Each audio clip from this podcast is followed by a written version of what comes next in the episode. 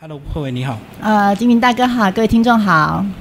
那一开始先帮我们介绍这位作家，这个李爱玲，像金明大哥刚刚讲的哈，呃，他是心理专业背景的，嗯他是有是国家二级的心理咨询师执照的。然后他前面有出了三四本书，嗯嗯那在大陆有一个当当网。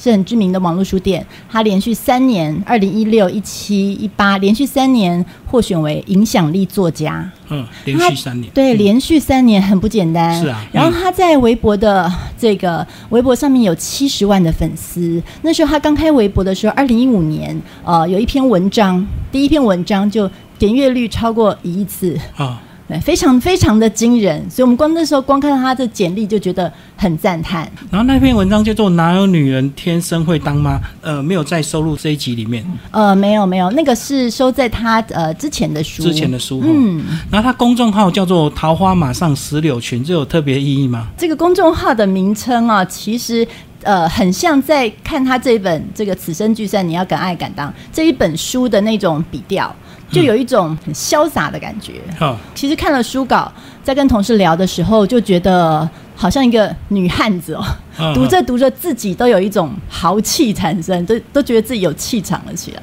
所以他这本就是很多短篇集结出来，对不对？就是对很多他对呃一些时事或者是可能读者的一些回应，把他这个对呀、这本书里面分成四个部分。那其实它整本书，呃，就因为因为他有自己的这个微博，然后又有心理师的背景，所以他每天收到很多的读者的留言啊、回应嗯来信啊，很多的读者经验分享。呃，他其实归类出来。为什么要写这一本书？就是因为他觉得现在很多女人对于爱情、自我和婚姻，其实都是在于缺乏自信。对所以缺乏自信，所以害怕受伤，所以不敢去行动，不敢去爱。嗯那呃，所以他在这本书里面，这这个四个篇章，它其实就是有分成，比如说像婚姻啊，哦，呃，不管是已婚的或是未婚的，然后也有聊到你是呃轻熟女的哈、少女的心态，或者是像我们四十几岁的熟女。嗯然后还有讲到在婚姻里面，因为呃，李爱玲她自己其实是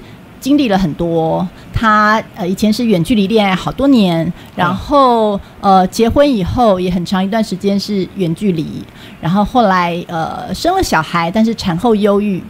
还爆胖。然后还有她在这个工作环境上面哈，她也曾经是呃离开了呃生活了十年、工作了十年的这个地方，等于跳脱这个舒适圈，到另外一个地方从零重新开始。嗯嗯嗯，所以自己有这种这种起起伏伏、很多风波的经历，那她写在这本书其实就是要教女人有自信，所以他并不会过度偏呃偏重在女性的这个角色，对不对？嗯我觉得他的不是这个，哦我觉得他很多的建议以及文章还是蛮中性的。对，其实其实我觉得这一本书读起来是一本自觉的书，嗯嗯让我们提醒自己，就是我们不用去骂别人、怨别人，一切其实都是我们要学习怎么样让自己更好。嗯嗯嗯，就是呃教导女性要自觉，然后这个呃也不要过度依赖爱情或依靠男生这样子。重点呢，自己就是还是要有一些自己的想法跟做法这样。嗯对对，像里面有一段话，他写说：“人生不就三件事吗？你要什么，如何得到，还有你愿意为此承担什么代价。对，就是要愿意付出什么代价来完成你想要得到的这些东西，就”对。对啊，对嗯对。所以这样子，就有些女生她如果向往爱情，或者是她向往事业，她就必然要呃一定有一些付出，对不对？嗯对，没错，所以他是建议很多女生，这个呃，即使你遇到了你的爱情，也不能够过度放弃自己的一些生活，这样子以免呢，当当这个男人变心啊，或者是有小三的时候，你反而会呃受伤非常的重。嗯，对对对，呃，现在书里面他有提到有一些呃，真的是不小心当了小三的故的女人的故事，像有一个女人，她是呃离婚以后，然后自己带小孩，就单亲的女人，其实是、呃内心很脆弱、很辛苦的。嗯这时候有一个男性的朋友，一开始是好心的帮助她，然后越来越两人越来感情越来越亲密。是但是这个女人她一直以为对方是是真爱单身的， 是真爱，然后这个女人也也陷进去了，爱上了对方了，后来才发现原来对方是有老婆的。对，但是已经难以自拔啦。陷入嗯感情就对。对对对，陷入、陷入这个感情的漩涡。那李爱玲对这个也有给一些也一些建议。然后后来男生如果被发现，就会骗他说他正准备离婚，对不对？对啊，其实这些都是很很老套。然后这些呃书里面就是有举了很多我们其实我们身边都会发生的故事。那我觉得李爱玲她是写了很多我们我们女人会想到的，但是同时也写了更多，就是我们可能平常有感受到，可是可能不敢去承认，或者是自己表达不出来的部分。所以其实，在书里面也有很多这个呃很具体的这个建议啊，啊、嗯包括你们这个呃你们这个编辑也非常用心哦，把很多这个关键字呃去做了一个这个呃粗黑的一个注明。比如说我看到这篇这个讲到婆媳问题，婆媳嗯问题的解决三个策略，上策是调教男人，让他出面解决，让老中公自己对去让对老他妈，对你不要出 面。对。然后中策是自己出马，亲自上场解决，这是不得不了。然后下策是消极抱怨，谁都不解决，你只能让他让他放着烂，或者是你就继续困在那边。就到处吐苦水，可是问题又解决不了，就对，没错，那个是没错最下策。对啊，对可是，可是现在很多女性都一直在做下策的事情啊。对啊她，面对婆媳问题，她解决不了，只能每天抱怨，然后每天这个下班找很多姐妹套，一直一直诉苦而已。嗯，其实诉苦也不是不行，诉苦有时候也是一个管道。可是他在里面有说，你就是要行动。对，其实当我们遇到一个困境的时候，我们就是我刚刚讲这三句话，那就是我不要在这个环境，那我可以为自己做些什么？嗯嗯嗯。就是要行动，要想办法去去解决。其实走一步也是为自己多做了呃多想一个解决的方法。嗯嗯嗯。那其实这本书啊，虽然我们看起来这个它毕竟这个大陆的这个呃一些文化风俗跟我们台湾有一点点的差别，可是解决问题的方法好像都是一样，或者是呃每个女人面对的男人的问题好像都差不多，对不对？因为其实性别啊、感情啊、人生啊这些是没有地区差异的。嗯哼。嗯，不管到哪里，其实就是个人自己面对的困境。其实他在里面很很有意思，还讲到一个这个琼瑶小说的一个情节，说哦，你只是撕掉一条腿，可是对方失去整个爱情，那我就听得很感动，很浪漫。哦，对对结果对。后来他就说去你的爱情， 对，他说，他就说，呃，十七岁的时候会这样觉得啊，琼瑶那样子那种那种浪漫爱情剧就失去爱情比失去一条腿还还严重重。要，对，对爱情就是全世界。对对可是对，等到了三十几岁的时候，你就会你就会告诉自己说， 去你的爱情，腿比较重要。对， 我要我的腿，老子要我的腿。对啊，我觉得他剖析的好好直接，然后听起来看这个书会让你觉得很痛快，这样。对他这一句话啊，我觉得很有意思，就是像刚刚那个去你的爱情那边，他那边有一段就是他说。这就是一个女人值的蜕变。哈我不只要你的爱，我还要我的全世界。嗯，因为输了世界，光赢个你有什么用？对，为什么当初我们考虑要在书里面对一些句子加黑字，把它划重点，帮读者划重点出来？我们在考虑要画哪些重点的时候，好难哦，因为嗯其实从头到尾都是京剧，对对对，都是真的是那种呃醍醐灌顶，或者是撞到你心里的那些句子。关键字。嗯，对，比如说，比如说这些句子，他说，比如说在在婚姻里面好了，他说你把男人当孩子养，就别怪他拿你当妈用。就有些人在太太觉得在婚姻里面，好像养个丈夫就跟着丈夫怎么像养了一个大孩子一样。对对对，好，那个就是呃就，宠丈夫了。对他书里面提到一个例子，一个职业妇女，她出门去开会，一个月就回到家里面，丈夫的几十双袜子就放在那边没洗。嗯，嗯为什么就呢？等他因为老洗婆不在。对对对对嗯就是这样子，就有一些很精辟的见解，这种一针见血这样子。对，就是如果你把这个丈夫啊，或者是你男朋友宠成像小孩那个样子，他自然就把你当妈，就什么都推给你，什么都让你做。然后他回家可能就是坐在沙发上看电视这样子，或打电动玩具。那你真的不能怪男生，因为是你宠出来的。对，嗯那但是他另外一方面其实也点到了，呃，很击中我心的就是他点到了很多现在女人，因为我们常常都看女人在外在光鲜亮丽，对包括这本书的封面上就是作者李爱玲她自己的照片。这么美，她的照片是用一把扇子遮住了她的脸。嗯我觉得有一个象征意义，就是我们看到别人外在光鲜亮丽，羡慕别的女人，但是被扇子遮住的那一面呢，就是当那个女人伤心难过的时候呢，比如说嗯李爱玲，她在里面有说，因为她其实，在大陆是是那种少女熟女的那种心灵鸡汤、心灵女王级偶、像级女王级对、嗯偶像级人物了。有一个女孩就写信写信跟她说，写信跟她说，呃呃，爱玲姐，我好羡慕你哦，好像都没有，就是都什么事情都都做得很好，要怎么样才能像你那样？对，什么事情好像都很潇洒这样子。对，但是那是一个深夜，她看到这封来信，那嗯李爱玲就有写说，这个女孩其实不知道的是，那时候十一点多，她才刚刚从外面回到家，嗯，然后那时候她的在工作上其实遇到了一个很大的困境。然后那时候他其实是整个心情是非常灰色的。嗯，然后他回信给那个女孩之前，他其实自己趴在，因为心情太低落、太脆弱，他趴在桌上桌上哭了好久，嗯大概哭了半个小时吧。哭了半个小时之后，但是他决定起来帮自己熬一碗鸡汤。嗯他说：“这就是熟女的好处，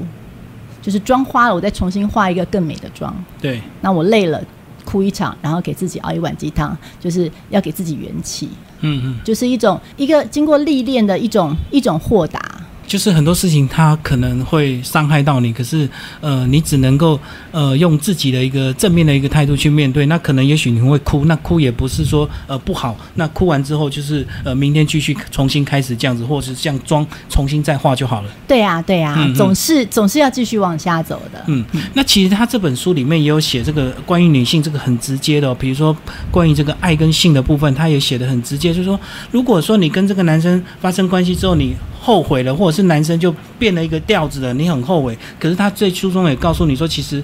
很多事情你呃要做之前，你本来就应该要有这样的一个呃自我负责的一个态度，然后很成熟呃很客观的面对自己的一个情欲，并不是说好像男人用了你之后你就很后悔什么样子。嗯我觉得这部分哎还真的还蛮符合现代很多女性的一些想法。对，这边他举了一个讲一个故事，就是她的她有一个朋友叫 Kathy，Kathy 跟她男朋友交往了半年，然后半年以嗯就后。追求过程，对，男朋友很很认真的追求她，很甜蜜的追求她，两个人是啊交，然后在一起半年之后，两个人上床了。嗯那上了床之后，有一天，这个 Kathy 就跟闷闷不乐的跟李爱玲就说，觉得好像上床之后，男朋友就就变了，对她，会感觉这个男人就是其实是为了要跟她上床，嗯是上了床达到目的就撤了。那李爱玲经有这个故事，她其实在在这边她写了两个句子，我觉得非常棒，也有标出来。对她说：“一个女人真正的勇敢和强大，是接纳自己的需求，正视自己的欲望。嗯嗯更厉害的，承担不了后果的就不去做，决定去做的就能自我负责。”对，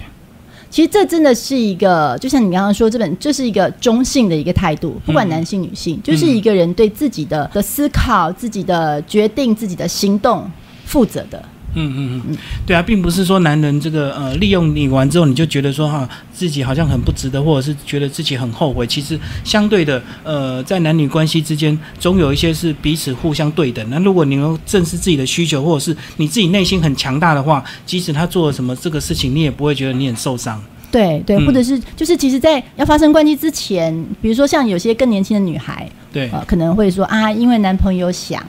想要，然后是我不好意思拒绝，嗯我不知道该怎么办。可是其实，呃，像我们也有收到一些的那个网友的回馈，复好嗯，有网友的回复就说，看到这本书的介绍和内容，就觉得不止自己看，也要买给女儿看。是是是，从女嗯儿开始就要去建立这样子的观念，给她建立这样子一个自信心。对你绝对不能因为男生要你就给他这样子，一定是你自己很清楚，然后你能够为自己负责。对，没错。嗯就那个慧伟讲一下他的现况好不好？呃，李爱玲她现在是有自己经营一家公司，嗯就是跟她的这个整个写作啊，还有这种呃女性成长相关的公司。嗯。然后他们有开一些课程，开一些课程让人家去上。呃，然后另外他有一个九岁的小孩，嗯嗯然后他自己是现在的婚姻是幸福美满的，嗯嗯但是他书里面也有提到一点点，或者在其他的一些文章里面也有提到，那时候她跟她的丈夫其实婚姻也有经过很长，就有有有经过一段时间的低潮，嗯低潮对，嗯包括她自己有产后忧郁，然后婚姻有经历过一段时间的低潮，嗯嗯。然后这本书特别还有收录一些他跟网友的一些回复，对不对？哦，对啊，对啊，这本书里面有单元叫做“桃心话”，是就是因为他收到很多读者来信嘛，那他有整理出总共二十个 Q&A，、嗯嗯都附放在书里面。像有一个读者很有意思，有一个读者是呃是研究生，他来信问他说：“我现在要念研究所了，那但是我男朋友就觉得就叫我不要再念研究所啦，说嗯念书、念书没有什么用，然后反正就叫我什么都听他的。”对，那我现在到底该怎么办呢？我是要为了爱情不念呢，还是要继续念研究所呢？然后李爱玲的回复就是：你念你的研究所，他回他的大清，没什么毛病。嗯嗯，就是她男朋友生活在古代的，嗯嗯对，对，这他的回答就是这么这么犀利。然后还有一个呃，这本书里面说在最后一个提问的一个读者，一个年轻大概三十岁左右的女生吧，对未来很迷茫。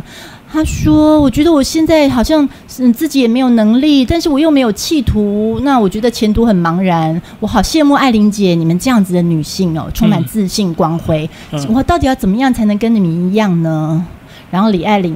她就说：“你现在爬起来，去最高档的商场，然后拿衣服试穿。嗯当那个售货小姐，当那个 sales 问你，小姐，你这件衣服很适合你哦，然后你就很大声的当着店里所有顾客的面对这个 sales 说：我没钱买。呵呵，他说被现实狠狠打过脸，你就知道该怎么做了。”嗯呵呵，就是每一个人其实都是从年轻经历过很多的事情，都是这样子跌倒，被打趴在地，再、嗯嗯再爬起来，都是这样子经历过的，所以经历过这嗯。所以些。意思就是你空想空哀怨是没有用的，没错你应该具体做一些什么事情你，才有可能变得像他这样。对，就算去脸撞墙、去受伤，嗯嗯。总是会让你有一些获得。对，那当你这样大声讲说你没钱的时候，你就会觉得很丢脸，那你就会开始立志要赚钱，或者是开始要让自己更积极，而不是呃很废这样子。是，嗯，好，最后请慧伟帮我们总结这本书《此生聚散》，你要敢爱敢当李爱玲的一个作品。敢爱敢当，其实换句话说，也就是你敢当，你对自己有担当，能嗯负责，你就敢去爱。嗯所以我在这边要送给所有读者，我们女人们，嗯嗯还有关心这些的男人们一段话，这是李爱玲在书里面写的。她说：“有爱时，我们愿意做个被宠溺的小女人；没有时，我们也能自己活成一支大部队。”我站在哪里，哪里就有我的天和地。就是我们活着，就是要要有这样子的潇洒和气魄。祝福大家，好，谢谢我们的丁慧伟为大家介绍这本书。谢谢。